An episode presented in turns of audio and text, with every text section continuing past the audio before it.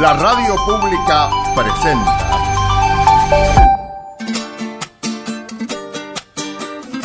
Patagonia Forestal, un espacio de encuentro y diálogo para compartir saberes y miradas. Se suma un nuevo sonido a las orquestas del día, a las orquestas del día. Se suma un nuevo sonido. Patagonia Forestal, un territorio de ideas y proyectos con visión de futuro. Se suma un nuevo sonido a las orquestas del día, a las orquestas del día. Se suma un nuevo sonido. Patagonia Forestal, un lugar para sentir la investigación, la innovación y el desarrollo. No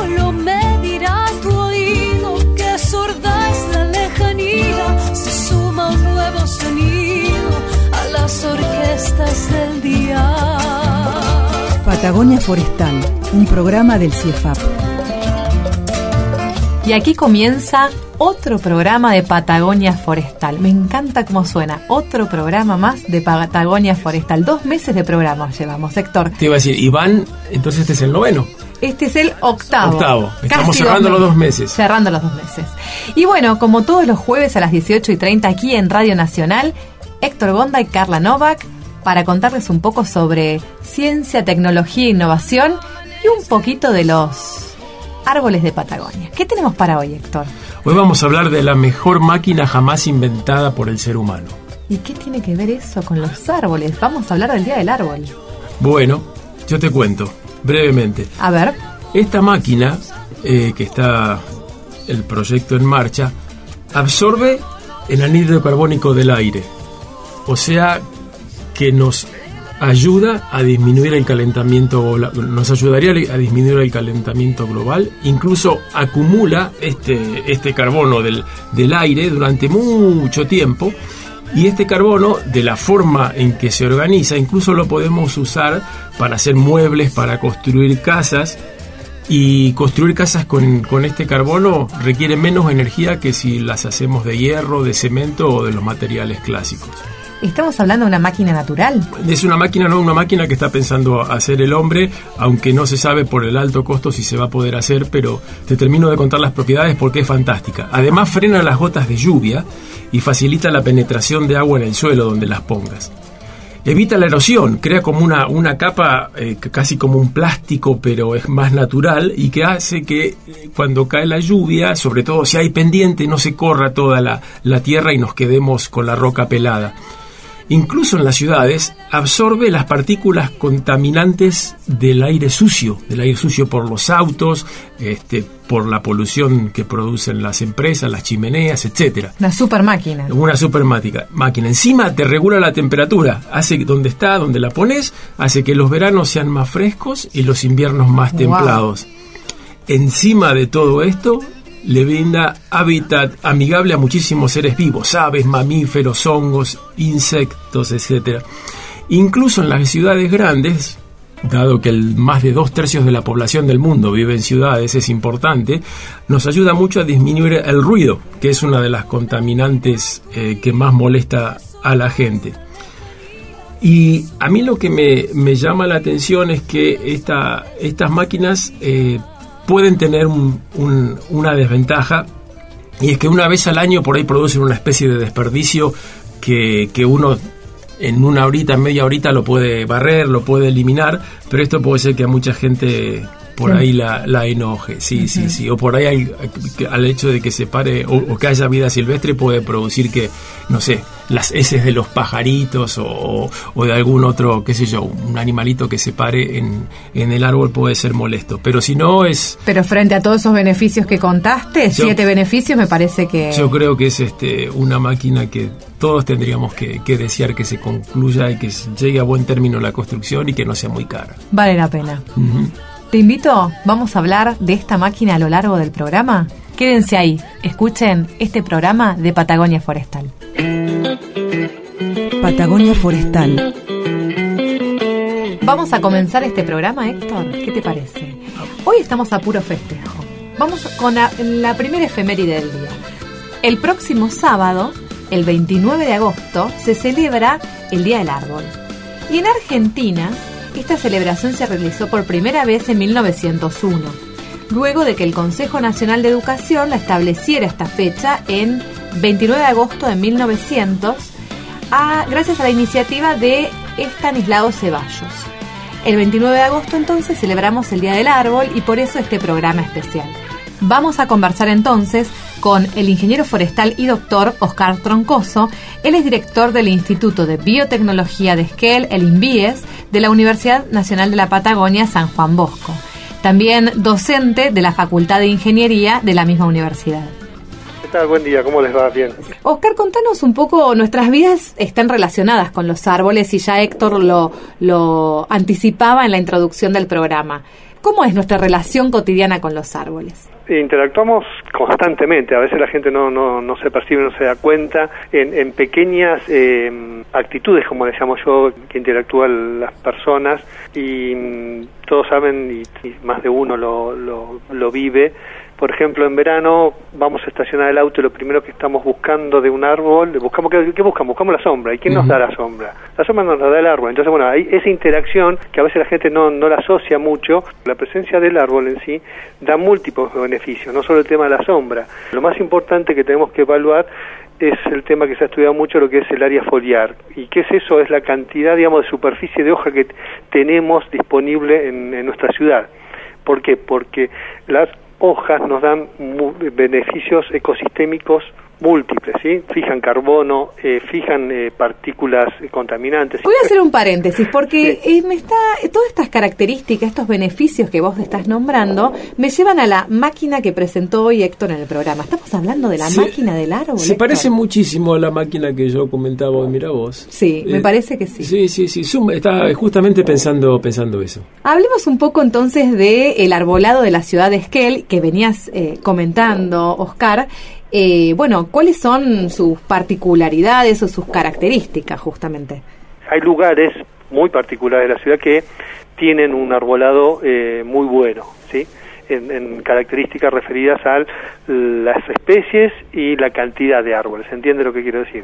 Lo bueno es tratar de mantener siempre, un equilibrio de biodiversidad. Entonces, fundamental asesorarnos antes de plantar, eh, bueno, eh, tanto lo que es el municipio tendrá su equipo de asesores y a la hora de elegir un árbol para nuestro jardín, hay una sección del programa que justamente habla de ello, bueno, asesorarnos eh, con el conocimiento generado por los especialistas, ingenieros forestales y ahora vamos a hablar un poco del paisajismo.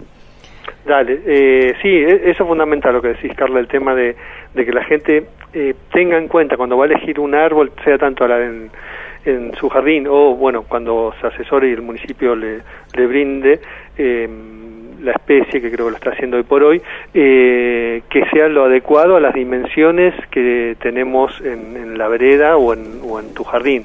¿sí? Para poder eh, justamente eh, generar visitas en el ámbito del 29 de agosto en este día tan especial. Tanto Héctor como Oscar, díganme dos puntos emblemáticos que podríamos invitar a la gente a visitar. Em- ¿Quién agarra? Dale, dale vos, Oscar, a ver. Eh, no, emblemáticos ahora. Em, Pintorescos, emblemáticos, lindos de visitar en los próximos días. eh, vos decís del arbolado urbano. Claro, sí, sí. para conocer.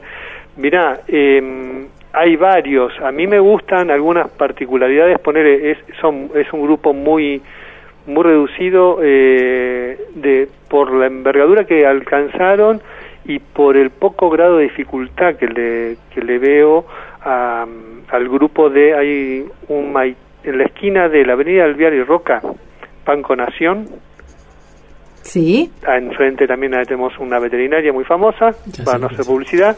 Eh, bueno, en esa esquina, si prestan atención, tenemos sobre el lado de la vereda del, mm, de la veterinaria hay dos maitenes de gran envergadura. Eh, son especies nativas que la gente acá, el maitén lo, lo ha adquirido como especie nativa para el arbolado urbano eh, sin ninguna dificultad. Y son árboles que alcanzaron una magnitud eh, muy interesante, muy bueno, digamos. Y esto, ¿por qué lo digo? Porque también vuelvo a recaer en estudios que el mayor beneficio se adquiere de todos esos beneficios que hablamos anteriormente ecosistémicos hacia la salud de la gente, se adquieren cuanto más grandes sean los árboles. ¿sí? Eh, no es lo mismo tener un árbol de mediana magnitud y a- que llegue a su edad máxima que tener un árbol de gran porte que se lleve eh, los beneficios si los comparamos, no voy a entrar en detalles técnicos, pero bueno, son mucho mayores cuanto más grandes son los árboles. Por supuesto no quiere decir que tengamos que poner todos árboles gigantescos en la vereda, ¿sí? Digo, que tengamos en el pueblo cuanto lugares propios y adecuados como una plaza, como un bulevar, como un bosque Sí. periurbano, con árboles de gran magnitud. Bien. Sí. Esa es una esquina donde del otro lado de enfrente, me, me fui un poquito, eh, eh, tenemos también un, un, un Cedrus atlántica, Vera glauca, un cedro eh, que le dicen un pino azul, vulgarmente eh, que lo mencionan, está sobre el Banco Nación. Digamos, porque, eh, para comparar, por ejemplo, para de contrastar lo que hablamos, eh, no sé si lo mencionamos, el tema este de la diferencia entre especies nativas y especies exóticas. Ahí tenemos dos ejemplos típicos para comparar lugares con especie nativa como el maitén y enfrente tenemos un- una especie exótica también de gran magnitud, una conífera. ¿sí? Bien. Sí, yo muy brevemente voy a comentar, el, voy a hablar eh, sobre el pino ponderosa que está en desalojo del 37 y Owen Jones, cerca de la esquina, porque es eh, bien grande también, como, como decías vos en el caso de, este, de, mm, del maitén y es una porque no solo importa la especie sino el árbol en sí mismo es uno de los de los pinos con mejor forma más estable copa angosta y, realmente cuando pasen 50 100 años y la copa y la corteza se ponga bien roja este va a ser también un punto un punto muy interesante a mi gusto. Y yo para cerrar la, conversación Oscar eh, te preguntaría algo que siempre me llamó la atención y que no ocurre solo en Esquel sino otro- en otras ciudades. Cuando vos hablas con la gente le parece fantástico tener árboles mientras est- mientras esté en la en la vereda o en el terreno del vecino. Sí, bueno, e- es- ese es un tema. Yo, eh, la gente, como te decía, cuando hace uso del beneficio no se queja para nada, ¿no? Entonces, bueno, eh, hagamos uso de la sombra, del que se ven bien las florcitas, el color, demás. Eh, como digo yo, la primera hoja que cae de otoño, enseguida el vecino quiere que le saquen el árbol, y no es así, ¿no?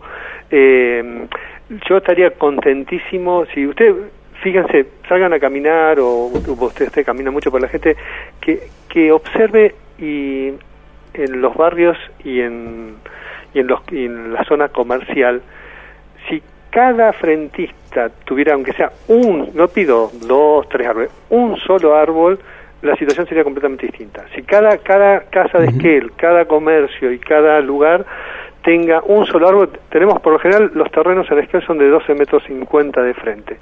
Eh, tranquilamente un árbol de mediano porte sin ningún tipo de problema, todos tendríamos que tener uno en, en nuestra vereda. Oscar, para cerrar esta nota, porque el tiempo en la radio es Sí. tirano, dicen, eh, me gustaría, nos gustaría preguntarte, ¿cuál es tu árbol favorito o cuál plantarías en tu jardín? Mira, eh, yo en, en mi vereda estoy teniendo hoy por hoy un, un ciruelo de jardín. Eh, de los favoritos, favoritos, el que me gusta mucho eh, de un árbol de mediano porte, eh, estéticamente por la zona, para el cambio de coloración otoñal, no es una especie nativa, me gusta mucho el láser japonés, el láser palmatum. Es un árbol que tiene una hoja muy particular y tiene un cambio de coloración. Me gusta mucho el cambio de coloración en estas, en estas actitudes que van de los amarillos, naranjas y rojos, y esta es una de las especies que lo que justamente lo, lo produce. yo te digo quiero retruco y te pregunto si no te parece que el equivalente nativo nuestro no se no podría ser el ñire Sí, podría ser el Nire tranquilamente. Eh, lo único que para ponerlo en vereda requiere un poquito más de mm, manejo por el porte tan tortuoso que tiene, ¿sí? Digamos, no es, no es tan para para la circulación de más. He visto veredas y en- inclusive creo que han fomentado poner especies nativas, me parece bárbaro, pero siempre con lo que vuelvo a repetir, que tengan los lugares adecuados para después el día de mañana no tener más costo del beneficio que queremos tener, ¿sí? buenísimo Muchas gracias por esta conversación, Oscar. Estábamos conversando con el doctor Oscar Troncoso. Quédate, vamos a escuchar un tema, vamos a aprender a bailar el vals. Gracias, Oscar. Listo, no, gracias a ustedes. Que tengan buen día. Hasta Buen luego. día. ¿te puedo llevar yo?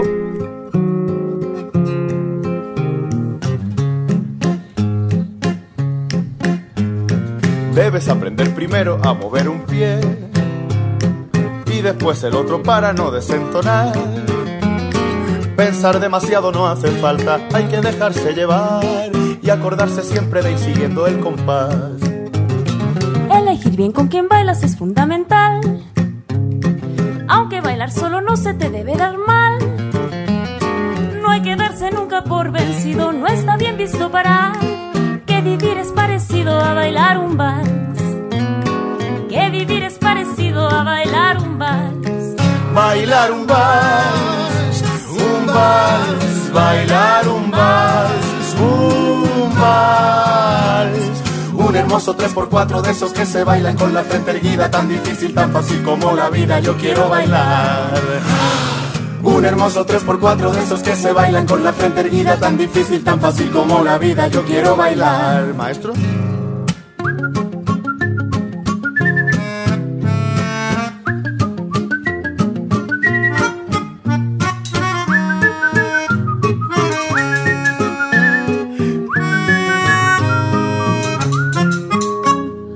Es mejor que lo disfrutes que que lo hagas bien. Y no hay que tenerle miedo eso de fallar. No hay que saber pronunciar Tchaikovsky, ni estudiar física cuántica, ni hay que ser un bailarín profesional. No hay que llevar puesto un smoking, ni rezarle a las ánimas, tan solo hay que echarle ganas y bailar. Bailar un vals, un vals, bailar un vals, Un hermoso 3x4 de esos que se bailan con la frente erguida, tan difícil, tan fácil como la vida, yo quiero bailar. Un hermoso 3x4 de esos que se bailan con la frente erguida, tan difícil, tan fácil como la vida, yo quiero bailar. Tan fácil como la vida, yo quiero bailar. Tan fácil como la vida, yo quiero bailar. Todos los jueves a las 18.30 horas, sumate a Patagonia Forestal. Y ahora vamos a conversar con Florencia Urreta Vizcaya. Ella es ingeniera forestal y trabaja en el área de ecología de ecosistemas terrestres del CIEFAP. Ella es la referente de restauración en el CIEFAP. Hola Florencia, ¿cómo estás? Hola, ¿qué tal? ¿Cómo andan? Bien, muy bien. Acá con ganas de escucharte y, y hablar un poco sobre los bosques patagónicos. Bueno, este programa del día de hoy eh, estamos profundizando sobre los, las especies arbóreas ¿no? de Patagonia.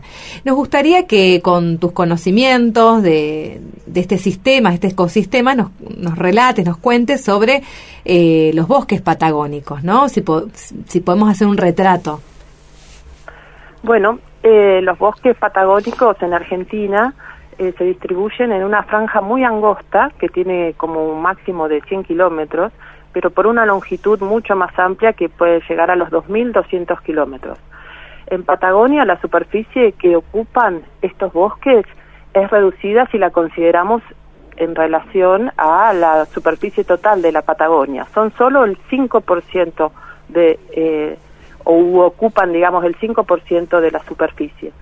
Y son sumamente relevantes en lo que hace a todo lo que son los servicios ecosistémicos, en la regulación del agua, la regulación del clima, la provisión de distintos servicios, eh, tanto servicios de, de provisión se llaman, eh, o de este, recreativos, ¿no es cierto? Sí, aparte de la biodiversidad, me imagino que debe ser algo análogo a lo que son los bosques del mundo, que ocupan el 30% de la superficie terrestre, pero contienen como el 70-80% de la, de la biodiversidad y sospecho que los bosques andino-patagónicos para nuestra región también, aunque son el 5% de la superficie, probablemente incluyan una alta proporción de, de la biodiversidad.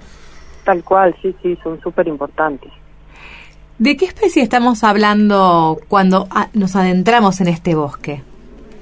Bueno, eh, hay especies eh, arbóreas, ¿no? Las, las que vos me preguntabas, pero Sí. bueno, también hay un sinnúmero de especies arbustivas y herbáceas y, ya- y gramíneas, ¿no es cierto?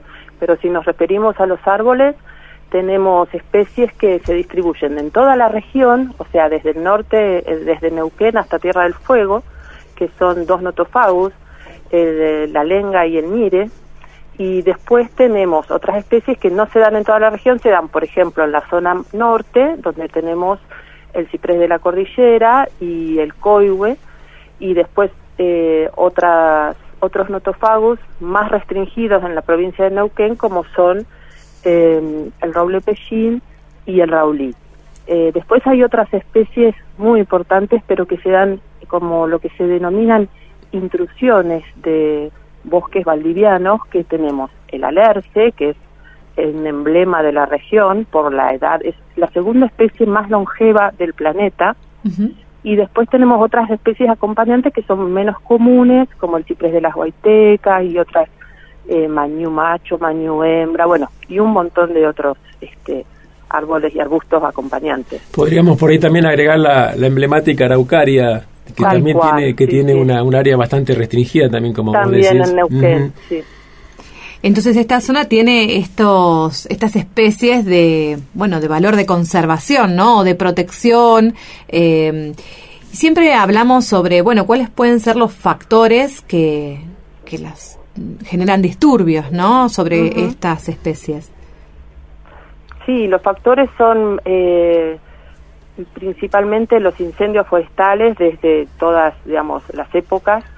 Eh, son, digamos, eventos que si bien pueden ocurrir todos los años, hay años particulares donde, eh, digamos, en conjunto con condiciones climáticas, las superficies afectadas son muy grandes y la severidad también, pero después también tenemos la ganadería en el bosque, que produce también un efecto más eh, continuo, digamos, pero de menor impacto eh, visual.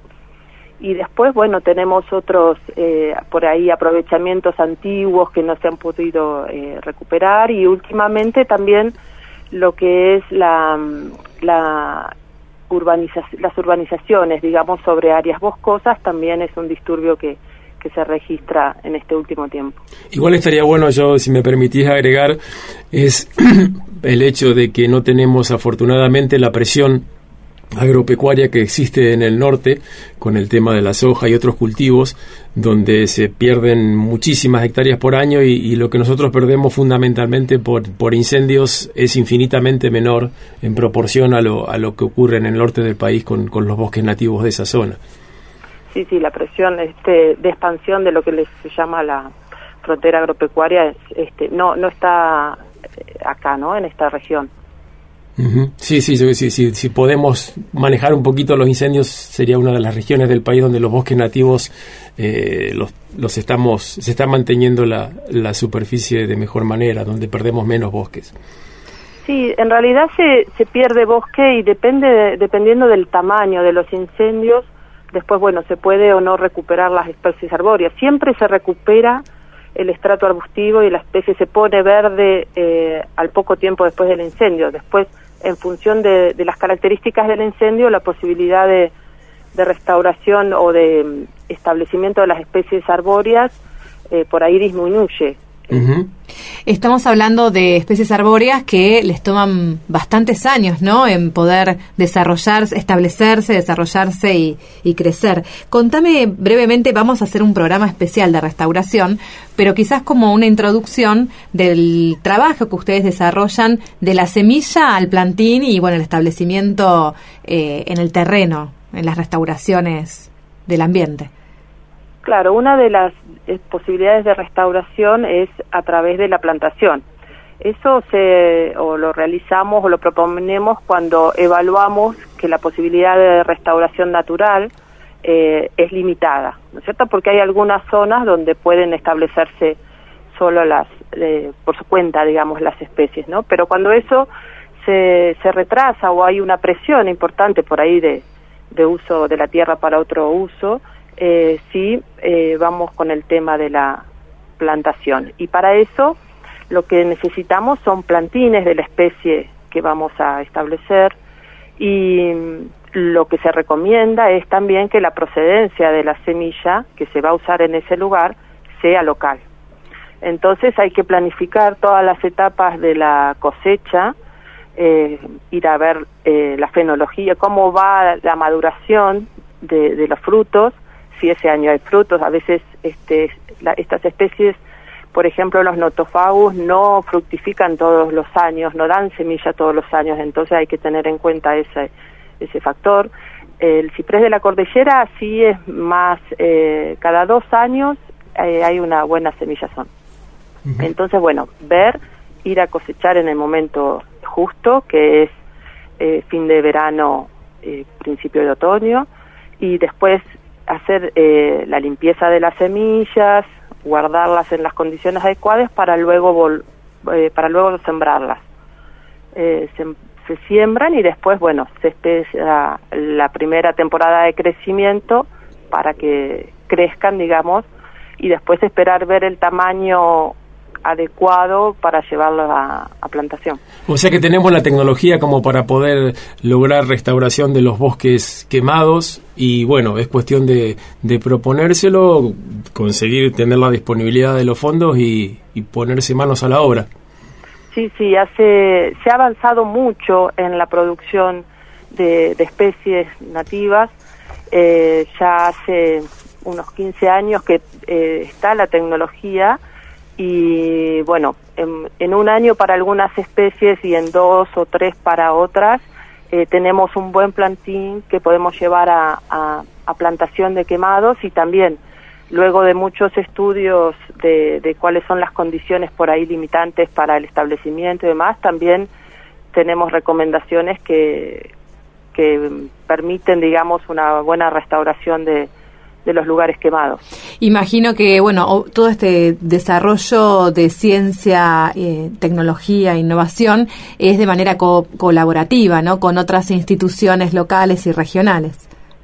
Sí, sí, seguro trabajamos en conjunto con las autoridades de aplicación de las distintas provincias a través de experiencias, fortalecimientos, también con instituciones como INTA, parques nacionales y bueno, que estén asociadas a, a la temática.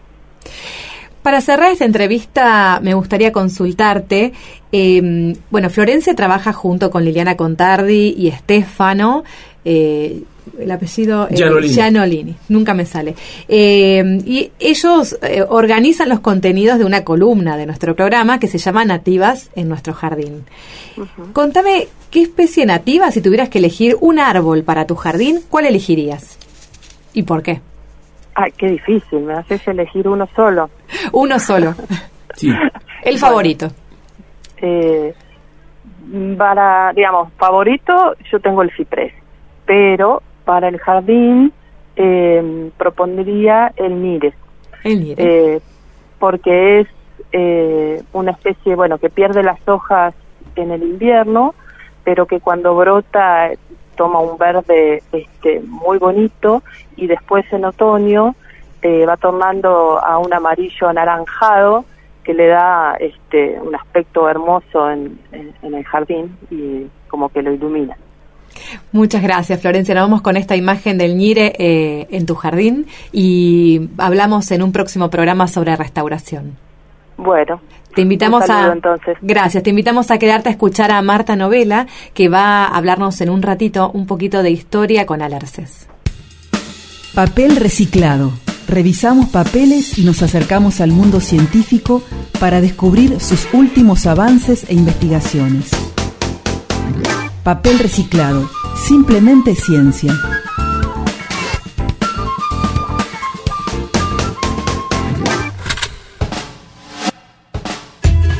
Hoy vamos a hablar del ñire, un árbol nativo característico de los bosques andinos patagónicos de Argentina y de Chile, que no crece en ningún otro lado del mundo. En Argentina lo encontramos desde el norte de Neuquén hasta Tierra del Fuego. Se trata de un árbol con la más asombrosa capacidad de adaptación. Podemos encontrarlo a orillas del mar o al pie de las montañas, creciendo a más de mil metros de altura, también puede crecer en el límite con la estepa, soportando condiciones de escasez de agua o incluso en condiciones de anegamiento en las tuberas patagónicas. Ecológicamente tiene un rol fundamental. Al ocupar una zona de transición entre el bosque y la estepa, presenta una gran diversidad de insectos asociados y brinda sustento además a diferentes especies de aves que anidan, que se alimentan, que viven en el interior de los bosques que forman.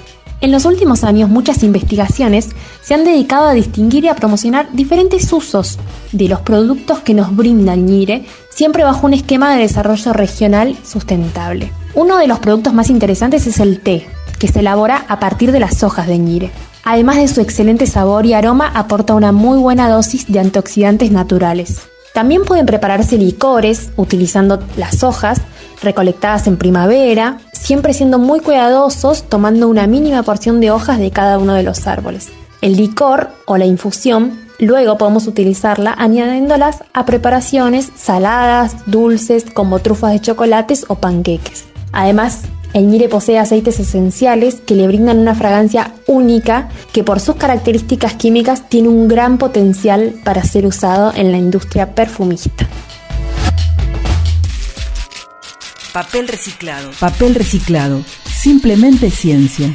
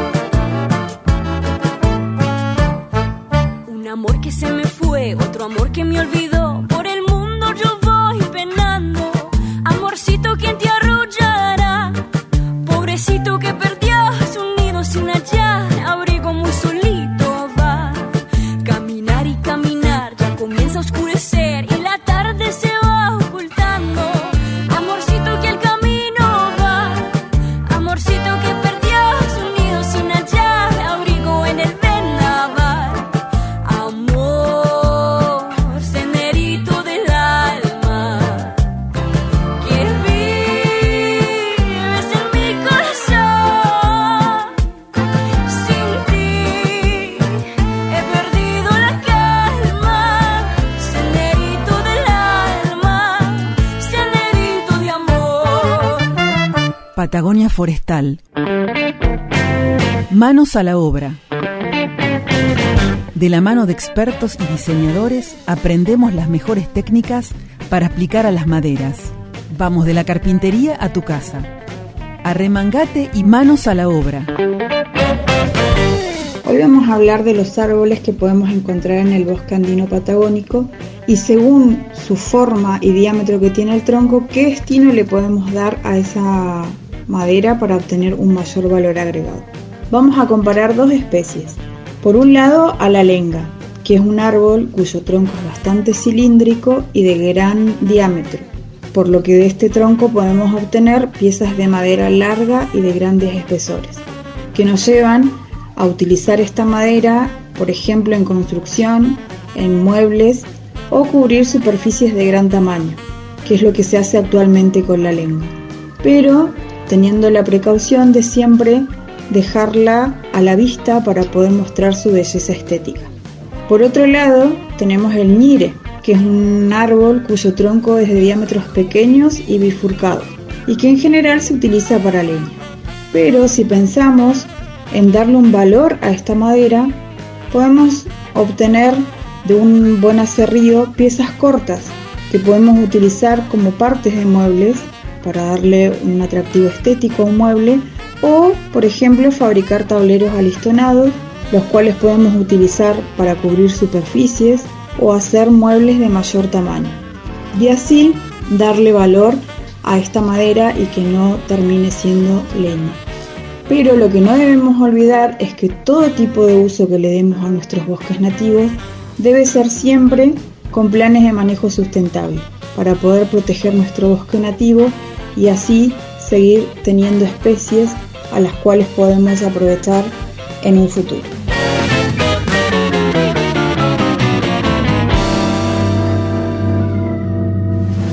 Escuchamos a la ingeniera en maderas del área de tecnología de la madera del CIEFAP. Y ahora vamos a conversar, vamos a hablar un poco de historia, Héctor. Vamos a conversar con la historiadora Marta Novela. Ella es profesora en historia, graduada de la Universidad Nacional de Buenos Aires. Fue docente e investigadora de la Universidad de la Patagonia eh, San Juan Bosco. Participó en equipos de investigación de la Universidad de Comahue. Eh, y bueno, hace poquito lanzó un libro junto con Ivonne Orellana. Se llama Parque Nacional Los Alerces, un acercamiento a conocer su diversidad. Y anteriormente tenían otra publicación junto con Débora Finkelstein, Finkelstein Historias con alerces. Tenemos un montón para escuchar, debe tener para contarnos, Héctor. Sí, además vive enfrente de mi casa. No. Viste que cuando uno escucha así como una persona muy importante y dice, no, no puede vivir al lado de casa. Sí. Pero en este caso, ¿verdad? Sí. ¿Cómo estás, Marta? Hola, buen día eh, a los dos y gracias por invitarme a participar.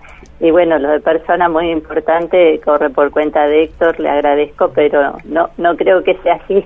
estoy Con convencido. ser buenos vecinos ya está. Yo lo que puedo decir es que tus libros me han atrapado y bueno, y, y queremos conversar contigo porque dentro de hay un montón de historias dentro de estos Sí. libros, pero puntualmente eh, en este homenaje a- por el Día del Árbol, creo que tenemos un montón para contar sobre las cuestiones históricas, ¿no? De estas especies arbóreas de la Patagonia.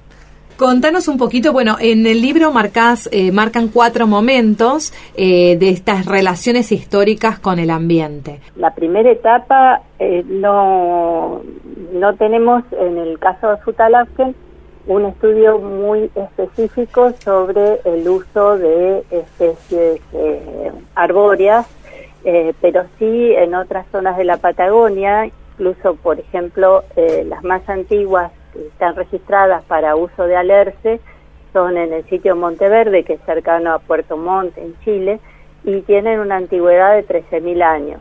El segundo momento que consideramos, como te decía, es donde ya tenemos fuentes históricas para el área específica de lo que hoy es el Parque Nacional Los Alerces, que es el viaje de Menéndez en 1783, donde eh, desde el punto de vista de los árboles hay algunos datos interesantes. Uno es el uso de madera de alerce para construir canoas, que son las que usa él y los que lo acompañaban para cruzar el lago Menéndez. Y otro dato interesante en los dos viajes que hace es que en algunos eh, identifica zonas quemadas y en otro la presencia de humaredas.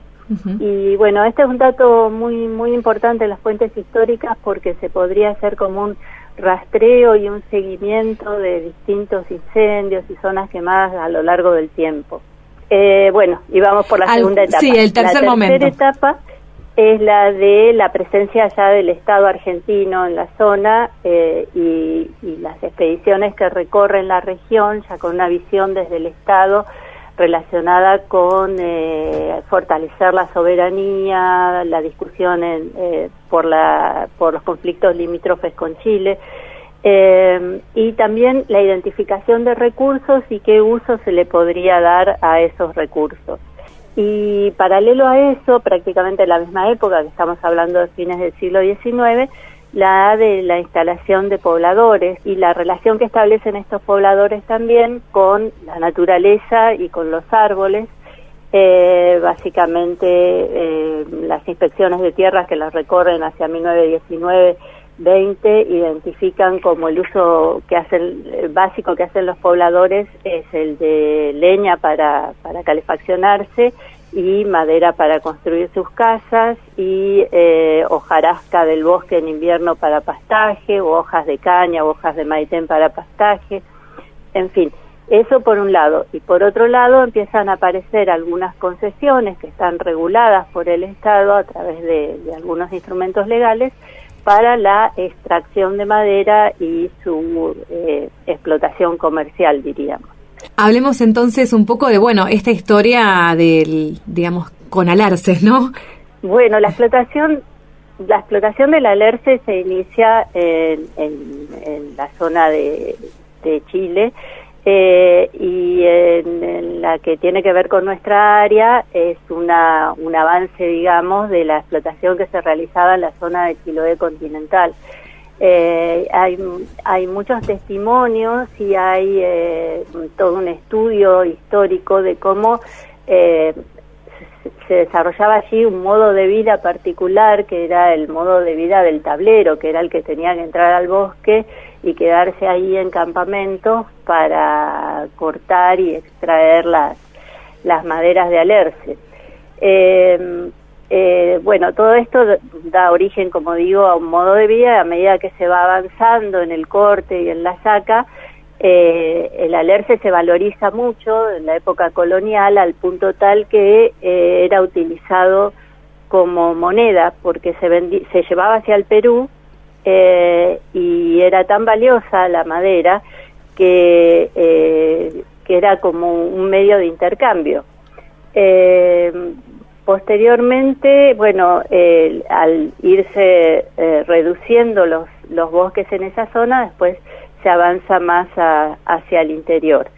Y eh, quería decir también, antes que me olvide, que el, el nombre Alerce es un nombre tomado de los, eh, los europeos que lo identifican con, con árboles de su zona.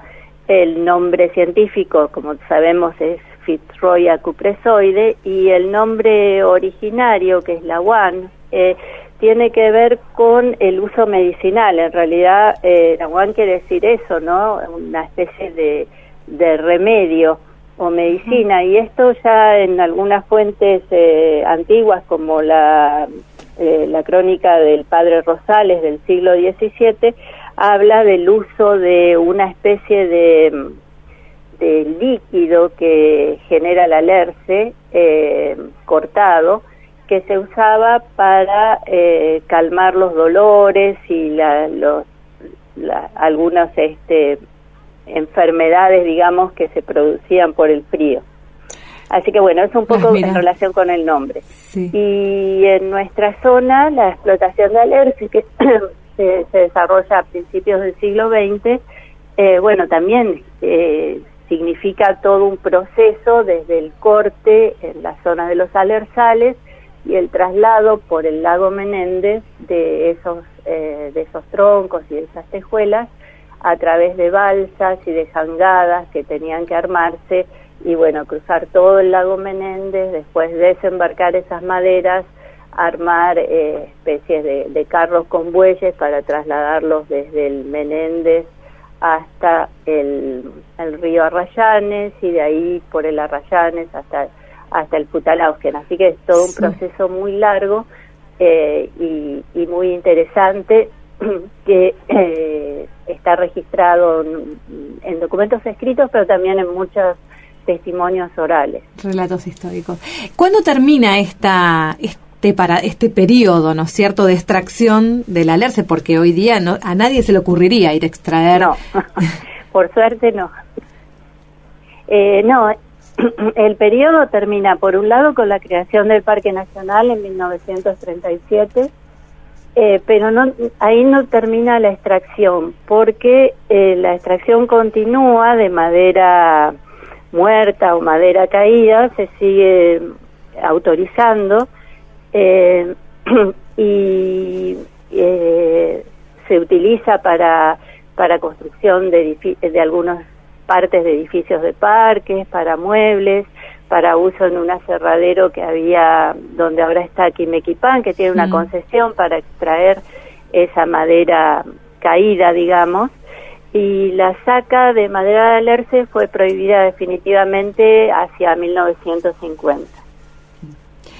Y fue un cambio de paradigma eh, porque acontecían justamente en esos años un, un cambio eh, en esta mirada del ambiente.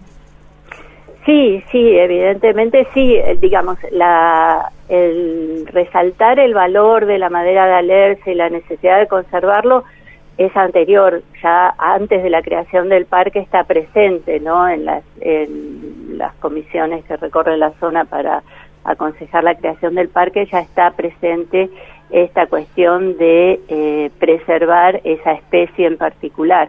Incluso en comisiones anteriores, ya te digo las de 1919, eh, se destaca mucho que eh, no deberían otorgarse concesiones forestales en las áreas que son coinciden prácticamente con lo que actualmente es la zona de parques. Así que ya había como una incipiente idea de, conservación de eh, estas especies más valiosas.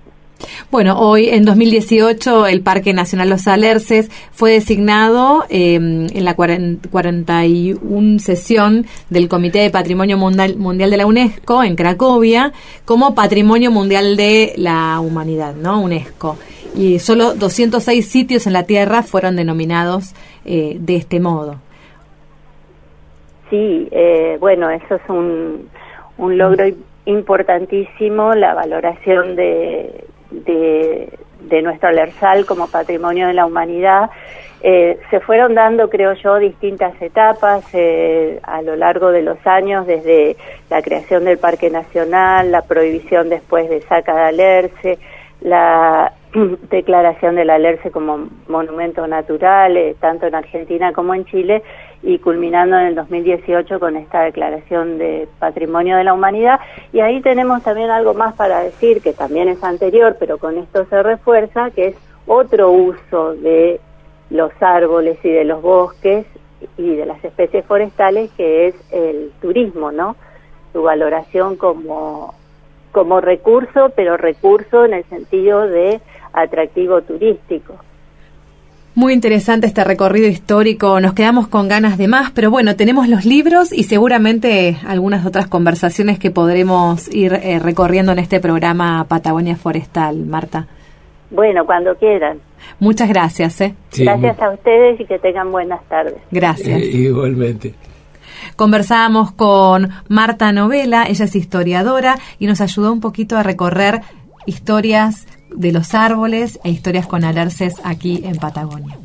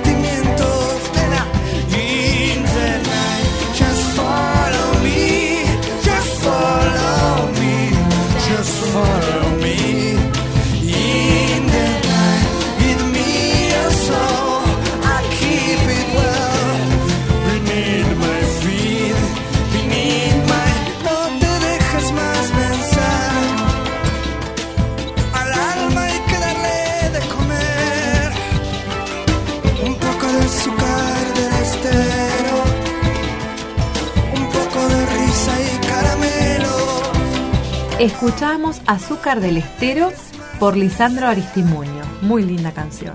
Sí, la verdad que es bastante jugado ponerlo Aristimuño en la radio, pero bueno, somos un equipo muy valiente. Muy, sí, muy valiente y buscamos música alternativa. Ujú.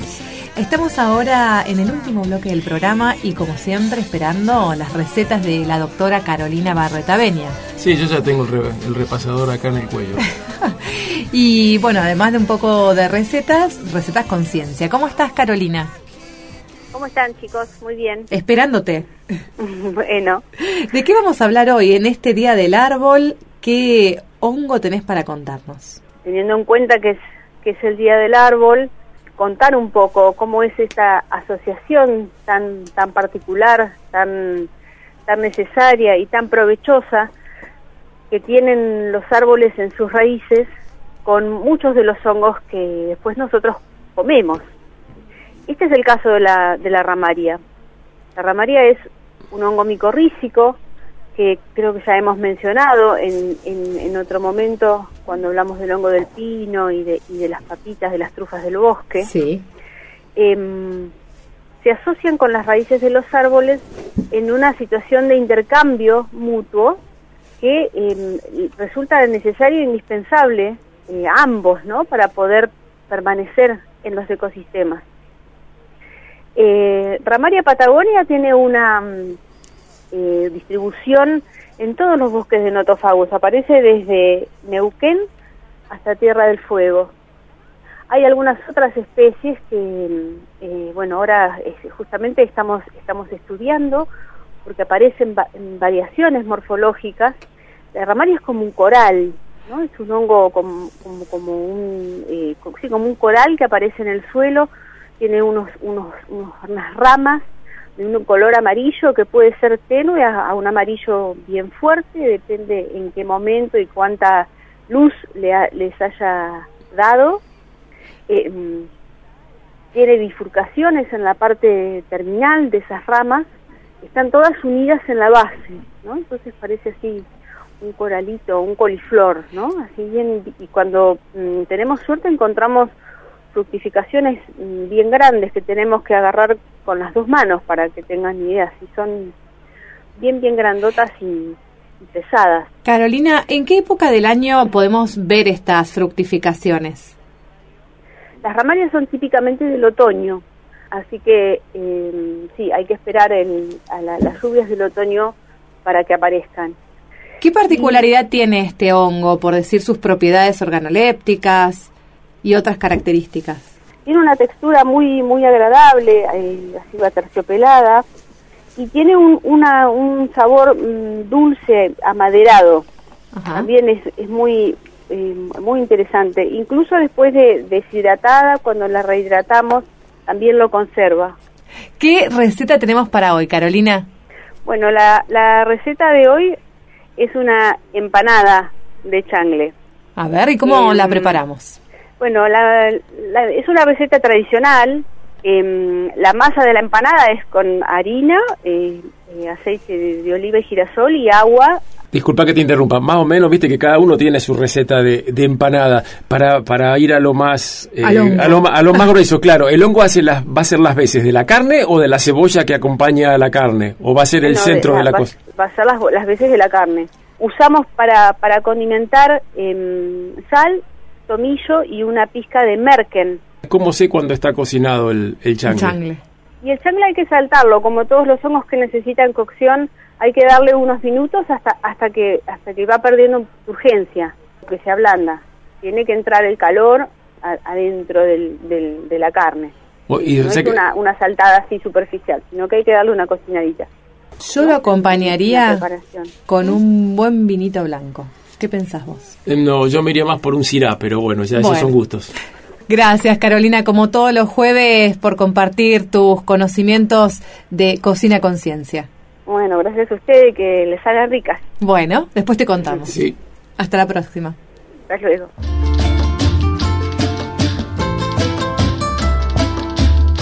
Y así con esta receta de empanadas de changle, lo que nos compartía la doctora Carolina Barretavenia, damos un cierre al programa. Ya, es- ya es la hora, Héctor, otra vez. Se pasa rapidísimo. Y hoy estamos de festejo también, no solo por el Día del Árbol, sino porque se cumplen los 100 años de la radiofonía argentina. Sí, acá me parece fantástico comentar que está la, la anécdota de que se los llama los locos de la azotea a esta primera transmisión que se hizo, porque de hecho lo hicieron, se hizo desde, desde la terraza de, de un edificio y creo que no mucha gente lo, lo conoce. Al principio del programa eh, aprendíamos a bailar el vals. ¿Qué te parece si ahora bailas un vals conmigo? Mira, yo, me imagino bailando con vos en un salón gigante con tremendas lámparas eh, colgando y bamboleándose del techo, donde vos y yo estamos girando alrededor de un salón que tenga como una hectárea de grande y tocando una orquesta clásica o alguno de estos valses de, de Strauss. Pero en este caso no va a ser un vals de Strauss. Escucha de fondo, empieza a sonar tus ojitos, el vals de la Guardia Vieja de la mano de los macorinos. Un valsecito peruano. Vamos, bailemos. Tus ojitos que contemplo con delirio. Tus ojitos que contemplo con delirio. Yo los quiero y los adoro con empeño. Tienen la palidez de mi martirio y la dulce mirada del ensueño.